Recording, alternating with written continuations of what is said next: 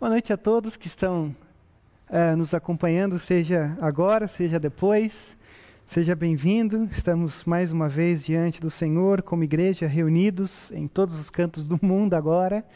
E, e isso é muito bom. Uh, podermos desfrutar de uma união que ultrapassa até mesmo os limites do aspecto físico da coisa. E aí hoje eu queria uh, ver com você, uh, lermos o Evangelho no livro de Êxodo. Eu quero refletir com você nessa noite em Êxodo, capítulo de número 15, onde nós é, consideraremos o capítulo 15, 16 e 17 nessa noite. Eu quero vos falar sobre o Deus de cada dia. Essa é a nossa é o resumo daquilo que a gente vai considerar.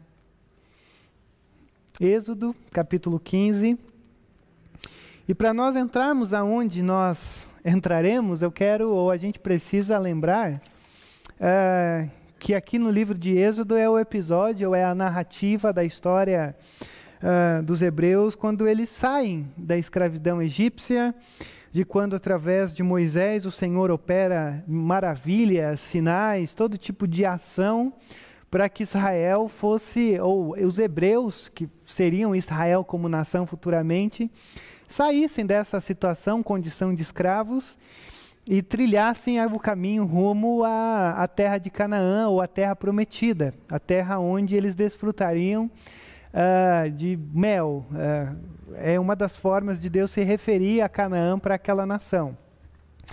E de uma maneira específica, quando nós olhamos para esse episódio que a gente tem no 15, 16 e 17 de Êxodo, é importante você lembrar que, uh, por exemplo, Paulo, lá na sua primeira carta aos Coríntios, capítulo 10, Paulo nos diz que esse episódio aconteceu, ou nós temos acesso a esse episódio, para que nós também nos encontrássemos uh, olhando para a nossa vida, analisando uh, quem somos, como temos expressado a nossa comunhão com Deus, para que os nossos corações não se endureçam diante do amor e do agir de Deus sobre nós.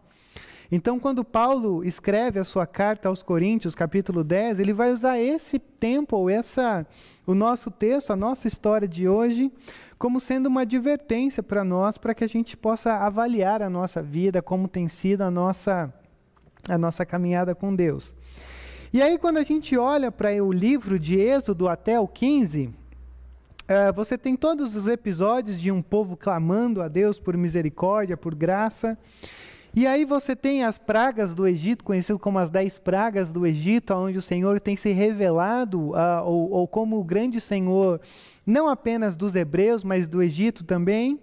Mas o que, que acontece? Na décima praga, uh, Faraó decide permitir com que os hebreus saíssem e retornassem uh, ou, ou, pelo menos fossem até o deserto para cultuar ao Senhor. Esse era o aspecto inicial.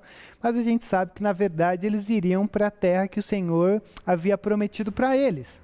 E o que, que acontece? Quando uh, os hebreus estão saindo do Egito uh, e eles se encontram diante do Mar Vermelho, o, o que acontece é que os, os egípcios começam a perseguir hebreus, e aí existe esse momento de tensão dentro dessa história, quando eles estão diante de um mar acurralados, porque os inimigos estão logo atrás.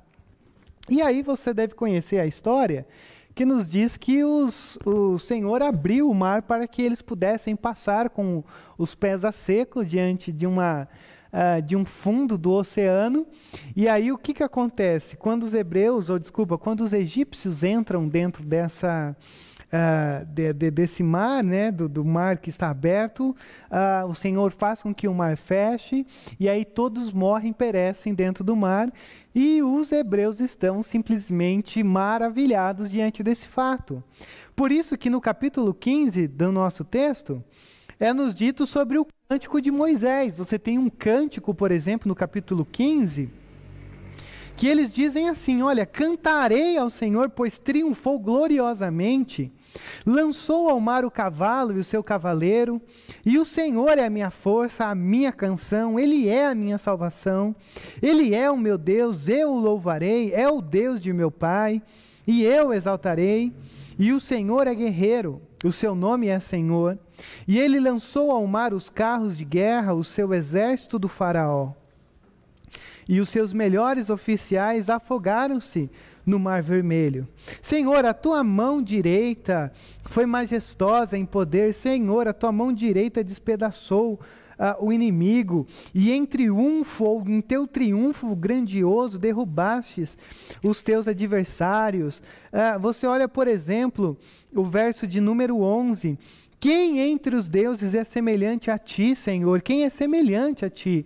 Majestoso em santidade, terrível em feitos gloriosos, autor de maravilhas. Verso 14: As nações ouvem e estremecem, angústia se apodera do povo da Filístia. Ah, verso 17: Tu farás entrar e os plantarás no monte da tua herança, no lugar, ó Senhor, que fizeste para a tua habitação no santuário, ó Senhor, que as tuas mãos estabeleceram, e o Senhor reinará eternamente. E aí você tem a figura de Miriam, por exemplo, que era uma, profet, uma profetisa, irmão de Arão, uh, que simplesmente pega um tamborim, todas as mulheres e seguiram completamente extasiados diante desse fato e começaram a cantar: Cantem ao Senhor, pois triunfou gloriosamente, lançou ao mar o cavalo e o seu cavaleiro. Então você tem aqui nesse, nessa parte do capítulo 15 um cântico, uma canção de exaltação e, na verdade, uma canção completamente apaixonante, que nos leva a refletir sobre o poder de Deus, a bondade de Deus, a força de Deus, triunfando sobre qualquer situação que possa ser adversa em razão do seu cuidado para com o seu povo. Só que quando a gente olha para essa canção, é, talvez você diria assim: olha, diante de uma canção como essa, é, nós estamos diante de um povo que aprendeu quem é Deus. Nós estamos diante de um povo que de fato está conhecendo profundamente a esse Deus. E por uma canção onde diz: Olha, o Senhor reina, o Senhor é, é, é sobre todos, o Senhor é de fato é o único Deus verdadeiro, você esperaria que esse povo responderia a esse Deus de uma maneira excelente. Mas o que, que acontece? A partir do verso 22 até o finalzinho do capítulo 17, até o finalzinho não, até o verso 7 do capítulo 17, você vai ter aqui nesse texto é, o que a gente poderia chamar dos três testes dos hebreus e que servirão de base para a gente nessa noite. Porque por três momentos você vai ver os hebreus murmurando contra Deus, e nos três momentos de uh, murmúrio, você vê o Senhor respondendo graciosamente, mesmo diante de um povo que estava murmurando. Então a gente vai ver diante de nós e diante desse texto que até mesmo nas maiores uh, inconsequências da nossa vida, até mesmo nos momentos onde a gente chegue ao estágio de murmurar contra o Senhor, o Senhor ainda assim é gracioso e se revela, nos dando uma oportunidade de nós crescermos ainda mais diante dele. Então, olha só comigo no capítulo 15, no verso 22 e 24, o que, que o texto nos diz. E depois Moisés conduziu Israel desde o Mar Vermelho até o deserto de Sur. E durante três dias uh, caminharam no deserto sem encontrar água. Então você tem um problema aqui de, de, de, de uma questão básica: não há água no deserto. Três dias caminhando. Então chegaram a Mara, mas não puderam beber das águas de lá, porque eram amargas. E essa é a razão porque o lugar chama-se Mara. E o povo começou a reclamar a Moisés, dizendo: que beberemos? então você tem um povo que acabou de uma, cantar uma canção, professar uma canção dizendo: O Senhor é poderoso, o Senhor nos livra e o Senhor é bom. Logo em seguida, o povo, uh, por três dias, atravessa o Mar Vermelho e chega até essa região de Mara. Algumas pessoas dizem que é necessário três dias de prateleiras vazias para que comece a surgir uma rebelião social. E o que a gente tem aqui diante desse texto é justamente uma rebelião, porque pós três dias deles terem cantado, deles terem professado uma fé maravilhosa, eles já estão aqui murmurando, extremamente famintos e dizendo assim: olha, o que beberemos? E não é interessante você notar que três dias são suficientes para a gente simplesmente jogar fora tudo aquilo que nós cantamos de glórias ao nosso Deus? Não é interessante a gente notar como nós somos fácil de perder a perspectiva do eterno e começamos a esquecer aquilo que o Senhor fez por nós, em nós e através de nós?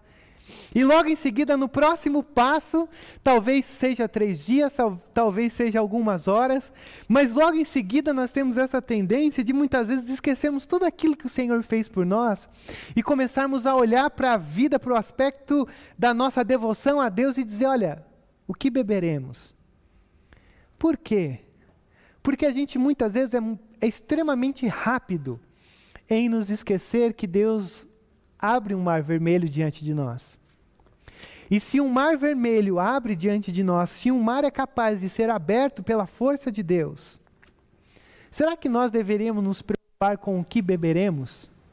Que é algo tão simples, embora seja algo tão, uh, tão circunstancial ante-deserto. Mas se o Senhor me colocou nesse deserto, o Senhor dará uma forma de fazer com que haja água. E aí eles encontram a água. O problema é que essa água, essa água ela é amarga ao ponto de que eles não poderiam tomar. Uh, e, e, e a, a frustração foi tão grande que eles disseram: não, esse lugar agora se chama Mara. Por quê? Porque nós encontramos água, mas simplesmente não conseguimos beber. E qual que é a relação de Deus? Como Deus se revela para essas pessoas que estavam murmurando? Verso 25. Moisés clamou ao Senhor, e este lhe indicou um arbusto, e ele o lançou na água, e esta se tornou boa. Então, olha só, o Senhor apresenta e diz: Olha, Moisés, tem um pedaço de madeira. Pega esse pedaço de madeira, joga na água, e aí então vocês uh, poderão beber dessa água. E é interessante, porque de fato ele lança e a água tornou-se boa para ser bebida. Esse é o primeiro teste, é o teste da sede. Mas aí, você entra no capítulo 16, e o texto também vai nos dizer, a partir do verso 1, que agora você tem uh, a, a, a, o teste do tempo. Olha só o que, que o texto diz. Toda a comunidade de Israel, ou, ou desculpa, deixa eu começar no verso 27. Depois chegaram a Elim, onde havia doze fontes de água e setenta palmeiras. E acamparam junto àquelas águas. E aí é o verso 1 do capítulo 16. E toda a comunidade de Israel partiu de Elim e chegou ao deserto de Sim, que fica entre Elim e o Sinai. E foi no décimo quinto dia do segundo mês, e depois que saíram do Egito. E no deserto toda a comunidade de Israel reclamou a Moisés e Arão, e disseram-lhes os israelitas: Quem dera a mão do Senhor nos tivesse matado no Egito. Lá nós sentávamos ao redor das panelas de carne e comíamos pão à vontade. Mas vocês nos trouxeram a esse é, deserto para fazer morrer de fome toda essa multidão. Então, nesse momento, Israel estava naquilo que é chamado de Elim. E Elim é como se fosse uma, um, um oásis da situação, é, diante da, da, da condição de Israel. Porque se agora eles estavam no deserto, reclamando e dizendo: Olha, quem dera a boa mão do Senhor, ou a mão do Senhor nos tivesse matado no Egito, ah, Elim era essa situação onde havia doze, conforme o texto diz, doze fontes de água natural. Então, Elim era o lugar onde você não precisava confiar aonde eu beberia água. Elim é esse lugar que não exige a nossa confiança. Elim é esse porto seguro, aonde você tem fontes de água, é, aonde você não precisa se preocupar com o que beberemos. O ponto é que eles saem desse lugar um mês e meio depois eles estão no deserto novamente. E aí o que, que acontece?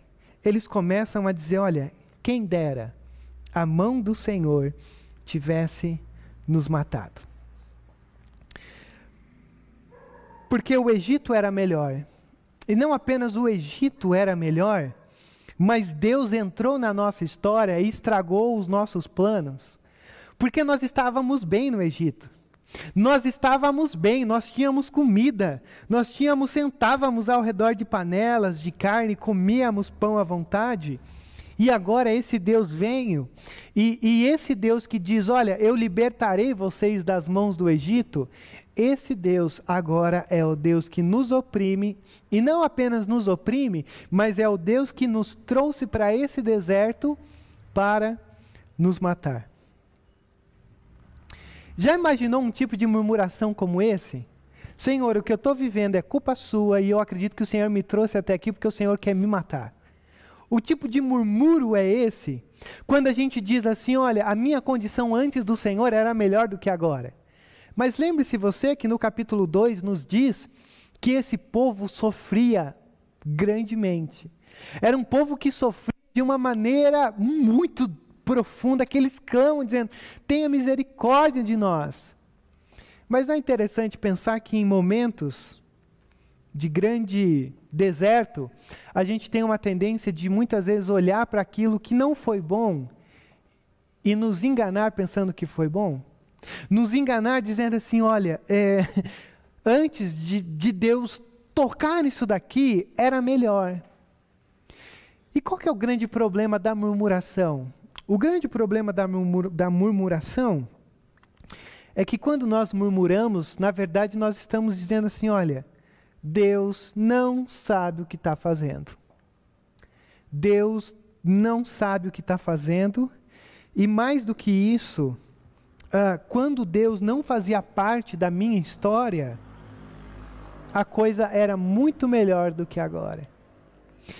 E aí, se você folhear a sua Bíblia, por exemplo, lá em Números, Números capítulo 11, vai nos dizer uh, algo sobre essa história que eu queria que a gente entrasse por esse caminho nessa noite. Números capítulo 11, o verso de número 4 diz o seguinte: Um bando de estrangeiros que havia no meio deles encheu-se de gula. Ele está falando sobre aquele episódio da onde uh, eles estão murmurando, que é o nosso episódio de hoje. E até os próprios israelitas tornaram a queixar-se e diziam: Ah, se tivéssemos carne para comer. Nós nos lembramos dos peixes que comíamos de graça no Egito e também dos pepinos, das melancias, dos alhos porós, das cebolas e dos alhos mas agora perdemos o apetite. Nunca vemos nada a não ser esse maná. E o que, que acontece? Você tem uma questão chave aqui nesse texto. Porque primeiro nos diz que havia alguns estrangeiros, e esses estrangeiros pode se entender como alguns egípcios, que saíram uh, junto com os hebreus, sentido a, a terra de Canaã. Só que esses estrangeiros começaram a queixar-se, enchendo-se de gula, e isso a, acabou afetando todos aqueles que estavam ali. E qual que é a minha questão diante desse texto? A minha questão é que o grande problema aqui desse povo, e quando o Senhor é, é, manda o maná, o Senhor manda algumas codornas para que esse povo começasse a desfrutar, a comer, cedo você tinha o maná, à tarde você tinha as codornas. A grande questão da murmuração desse povo não é que de fato Deus não estava suprindo as necessidades deles quando você continua lendo o texto. O grande problema é quando o Números 11 diz que esse povo encheu-se de gula. Então, o que está acontecendo aqui é que o padrão desse povo diminuiu diante do cuidado de Deus. Ao ponto de que eles dizem assim: olha, nós só temos esse maná para comer. A gente só tem esse maná, a gente só tem esse maná. Consegue perceber o desprezo? A gente só tem isso. O Senhor está nos dando pouco do padrão que nós tínhamos no Egito. Primeiro, que esse padrão no Egito não tinha. Segundo, o nosso grande problema é que muitas vezes a nossa murmuração, ela vem não porque o Senhor não tem suprido as nossas necessidades. O grande problema da nossa murmuração muitas vezes é que o Senhor não tem estabelecido ou não tem suprido, melhor dizendo, o padrão que você e eu criamos para que ele sopra. Esse é o nosso problema. Porque o povo tem rebanhos, o povo está no deserto, mas o povo tem rebanho. Se o povo tem rebanhos, o povo tem carne, o povo tem leite. Só que o povo olha para aquilo que tem e eles dizem assim: não, isso não é suficiente para o que a gente quer. Por isso que a gente está diante de algo que chama-se gula, de você não se sentir satisfeito com aquilo que Deus tem suprido. E não é verdade que muitas das nossas murmurações, desesperos, ansiedades, não é por aquilo que o Senhor tem nos dado de uma maneira necessária, mas é porque a, a, gente se enrosca diante de um monte de coisa que não é prioridade, que não é necessário, e aí a gente começa a dizer: Senhor, é, é, o que faremos? Não é verdade que muitas vezes você e eu uh, temos muitos cestos de pão para um simples cesto de pão que o Senhor acha que é necessário para a gente? Não é verdade que muitas vezes a nossa murmuração não é por aquilo que o Senhor tem deixado de fazer, mas por aquilo que nós criamos como sendo pouco diante daquilo que Deus tem para nós? Por isso que o Salmo 23 diz: O Senhor é o meu pastor e de nada terei falta. E se o Senhor é meu pastor e de nada terei falta, isso significa que o que eu não tenho, eu não preciso. Como diria uma música do Projeto Sola. A grande questão é que a gente muitas vezes só percebe, só foca, só deseja aquilo que a gente não precisa. Você não precisa de alho poró. Você não precisa de peixes no deserto. O que você precisa é daquilo que é necessário para você viver. Então a murmuração desse povo é porque eles olham para o maná e dizem assim: o maná é, é muito pouco para aquilo que a gente deseja, para o nosso padrão. E o que, que acontece?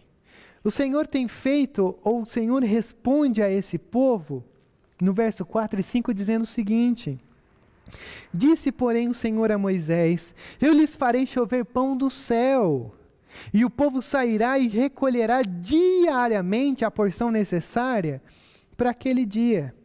E com isso os porei à prova para ver se seguem ou não as minhas instruções. E no sexto dia trarão para ser preparado o dobro do que recolhem nos outros dias. O que, que acontece aqui? O que acontece aqui é que o Senhor diz assim: não, vamos fazer o seguinte, deixa eu mostrar para vocês como funciona o tipo de dependência de Deus. Uh, o pão, o maná, ele, ele virá todo dia. Todo dia cedo você vai, você vai acordar e aí já vai estar o maná preparado para você. Uh, mas e se eu quisesse guardar o maná para o outro dia? Estragaria, porque algumas pessoas tentaram fazer isso e estragou. Só não estragava quando chegava no sexto dia que o Senhor mandava em dobro, para que aí então você guardasse para o sétimo dia, que era o sábado, o dia de descanso do Senhor e o dia de descanso desse povo.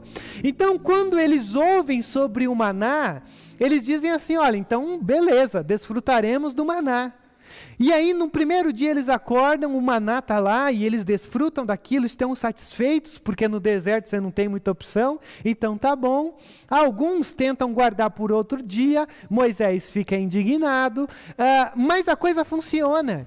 Só que é interessante o Senhor sempre dizendo e ensinando esse povo do seguinte: uh, o maná é diário, porque a minha forma de atuar, ou a confiança que eu quero que vocês tenham, é diária. O cuidado de Deus por nós é diário. Deixa eu dizer uma coisa para você. Deus sempre nos dá a graça para o dia de hoje. Deus nunca nos dá graça para o dia de amanhã. Porque nós estamos de um, diante de um Deus que é o Deus de cada dia.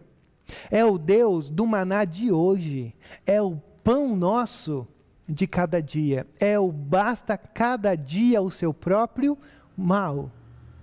Por quê? Porque se nós temos um Deus de cada dia, você e eu somos convidados a experimentar o cuidado de Deus em cada dia.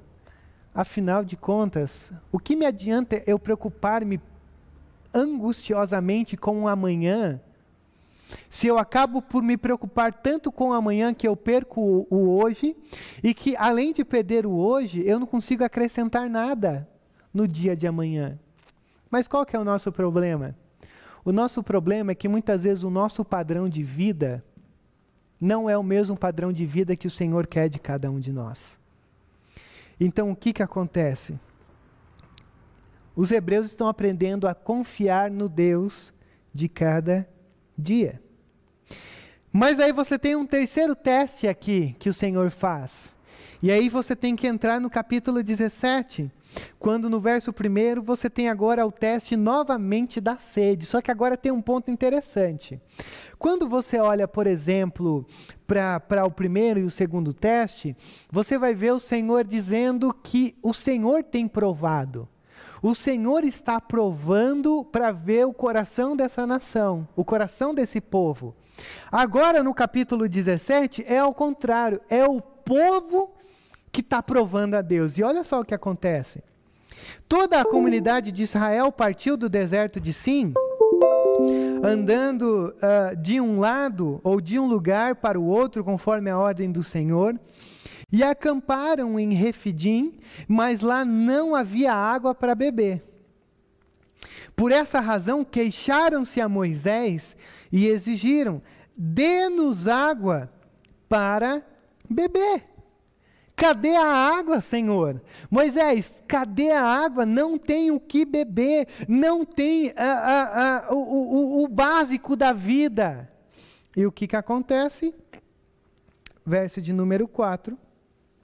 Então Moisés chamou ao Senhor: Que farei com este povo? Estão a ponto de apedrejar-me. E respondeu-lhe o Senhor: Passe à frente do povo, leve com você algumas das autoridades de Israel, tenha na mão a vara com a qual você feriu o Nilo e vá adiante. E eu estarei à sua espera no alto da rocha do monte Horebe.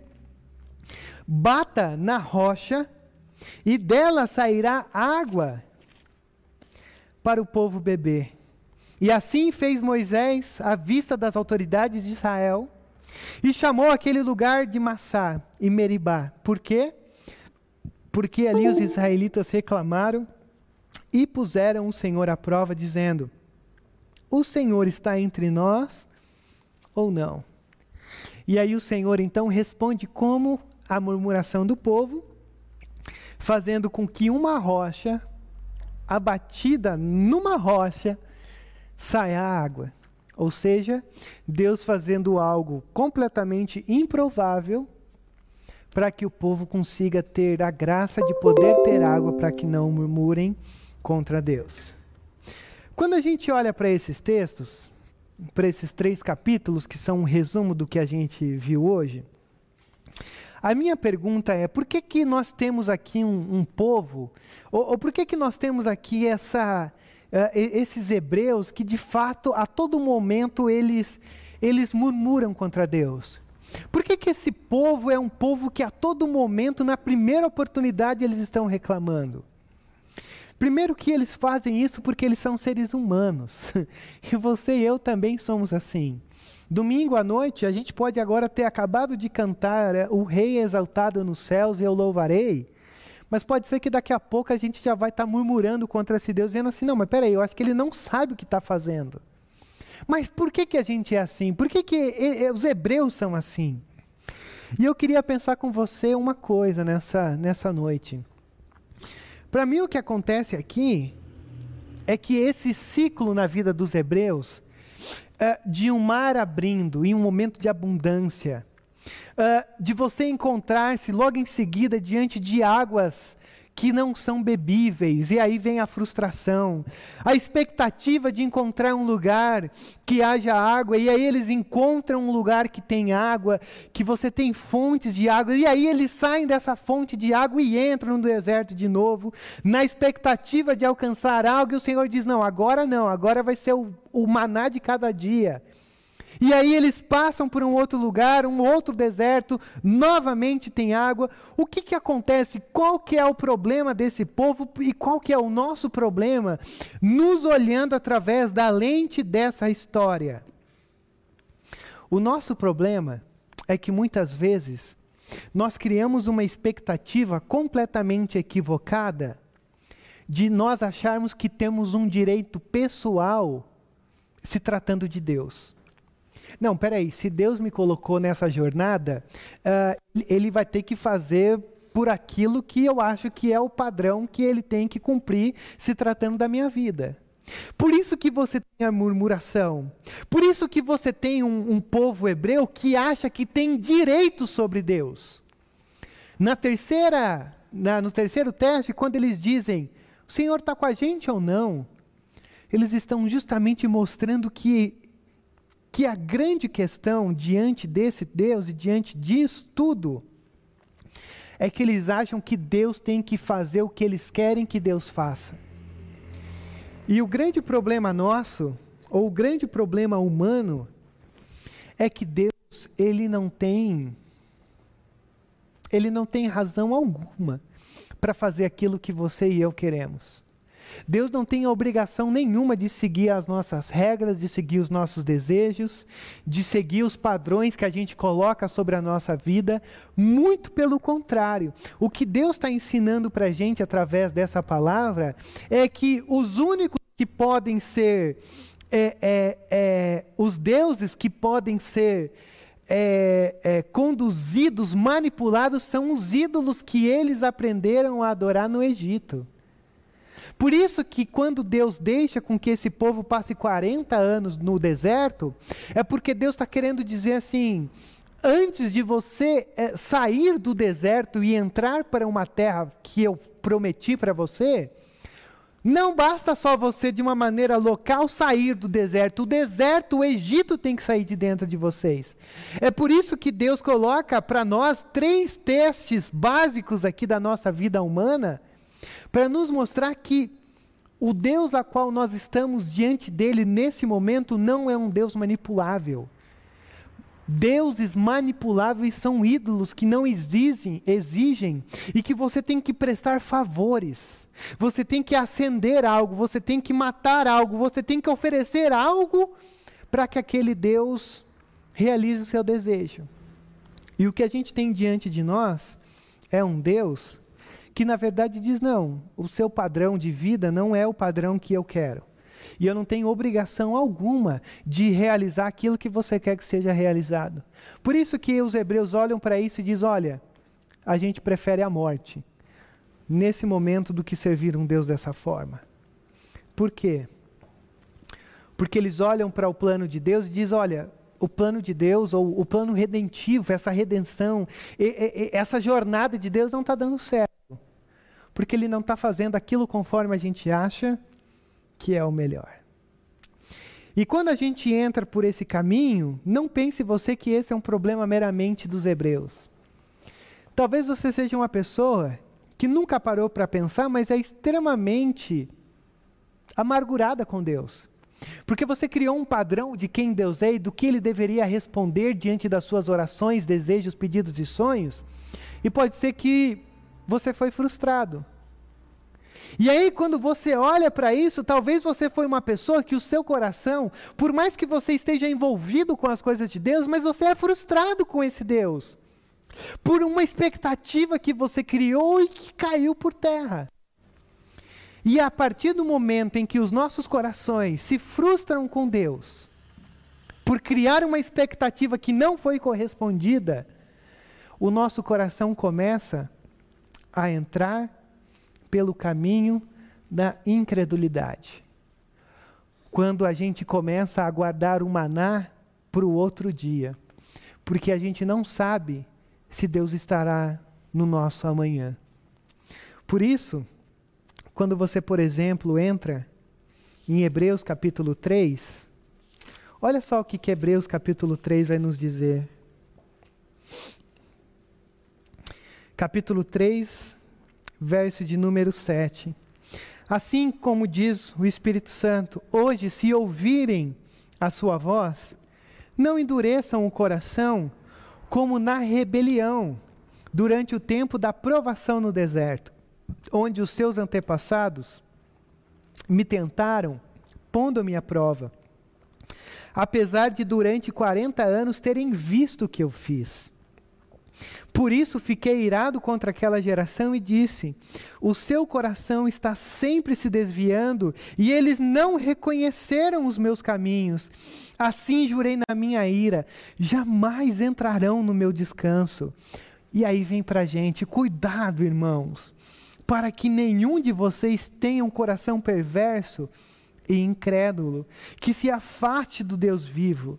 Ao contrário, encorajem-se uns aos outros todos os dias, durante o tempo que se chama hoje. De modo que nenhum de vocês seja endurecido pelo engano do pecado, pois passamos a ser participantes de Cristo, desde que de fato nos apeguemos até o fim à confiança que tivemos no princípio. Por isso, é que se diz: se hoje vocês ouvirem a sua voz, não me endureçam o coração como na rebelião. A pergunta que talvez fica é: como não endurecer o coração? Olhando para Deus como Deus de cada dia. O Deus que me deu um maná hoje, o Deus que me deu o pão de hoje, não apenas me deu o pão, mas me deu roupa diferente da semana passada, me deu uma casa, uh, me deu uma família, me deu algum nível de dinheiro na minha conta, o Deus que me deu um trabalho.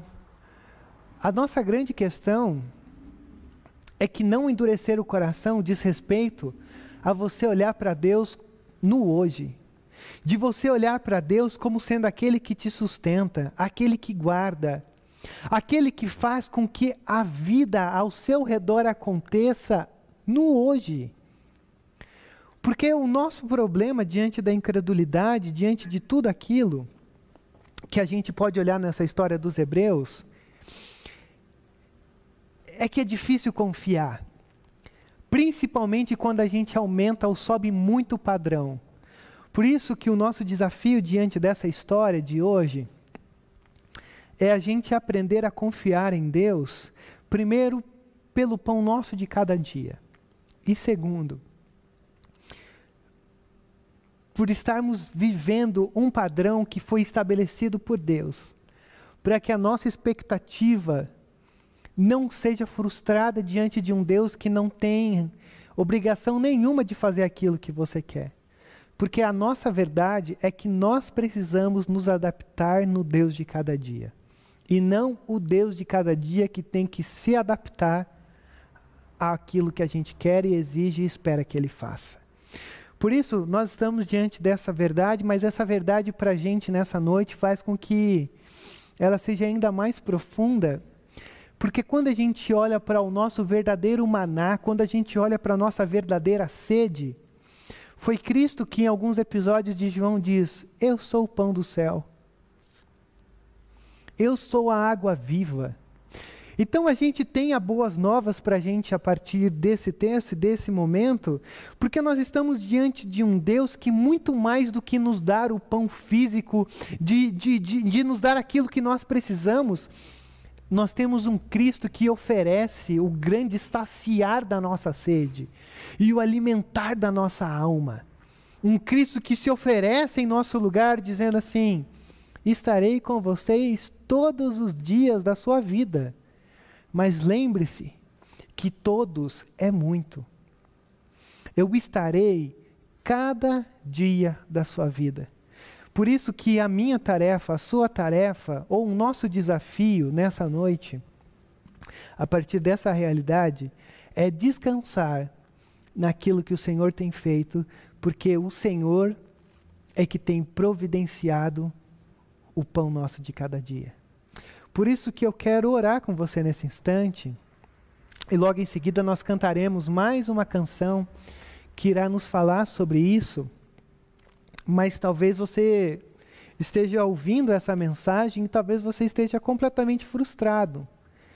Ou o seu coração é incrédulo, ou você tem tentado guardar o pão de cada dia para o amanhã, e a minha, a minha palavra para você é: olha, jogue-se em Deus. 1 Pedro capítulo 5, acredito que o verso 7, Pedro diz assim: olha, lancem sobre ele toda a vossa ansiedade.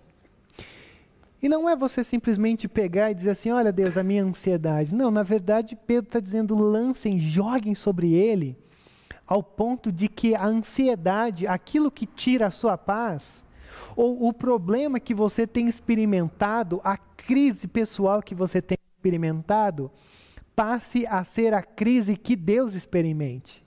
O peso que você tem sentido passe a ser o peso que Deus irá sentir. Por isso, lançai sobre ele a ansiedade, porque ele nos aliviará em tempo oportuno. Pai, louvamos a Ti por esse encontro, louvamos a Ti por este momento, louvamos, a Ti, ó Deus, porque é verdade que o pão nosso de cada dia se faz real, porque se não fizesse, nós não estaríamos aqui. Mas também é verdade que muitas vezes nós nos esquecemos que até aqui o Senhor tem suprido as nossas necessidades. Por isso nós te pedimos que sejamos conduzidos por essa certeza de que diariamente o nosso papel é descansar em Ti, porque o Senhor tem preparado tudo aquilo que nós precisamos. Nem um pouquinho mais, nem um pouquinho a menos, mas é, de uma maneira exata aquilo que é preciso para a gente viver. Então, a nossa oração nessa noite, primeiro, é que o Senhor quebre os nossos corações incrédulos.